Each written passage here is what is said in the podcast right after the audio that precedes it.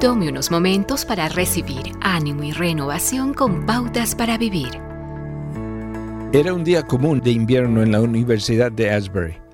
En el calendario se leía 3 de febrero de 1970. Esa mañana en la capilla los estudiantes se reunieron como lo hacían normalmente.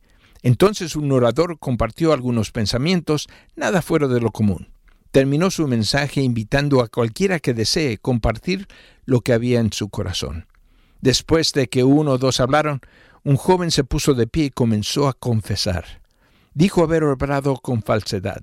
Lágrimas corrían por su rostro mientras contaba cómo había fingido en todo. Les pidió a sus compañeros que lo perdonaran. Otros estudiantes caminaron al frente y, y, se arrodillaron en oración. Lágrimas de arrepentimiento también llenaron sus ojos.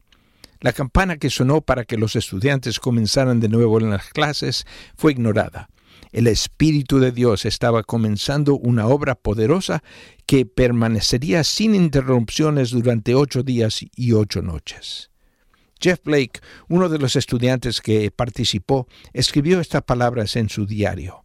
Me siento en medio de un Pentecostés contemporáneo. Hace unos momentos llegó un repentino movimiento del Espíritu Santo. La escena es increíble. Los testimonios fueron abundantes. Liberación, lágrimas, gozo incomprensible, abrazos y aplausos cuando un alma celebraba. Miles de corazones se levantaron en adoración y alabanza al Señor Todopoderoso. Eso fue llamado el avivamiento de Asbury. ¿Podemos esperar que Dios traiga una vez más un avivamiento a su pueblo antes de que nos enfrentemos al final de la era? Podrían ser personas comunes, los catalizadores que traigan este poderoso movimiento de Dios. Comience pidiéndole a Dios que le perdone y derrame su corazón ante Él, así como lo hizo el estudiante de Asbury. Descubra que la chispa más pequeña puede encender un fuego enorme.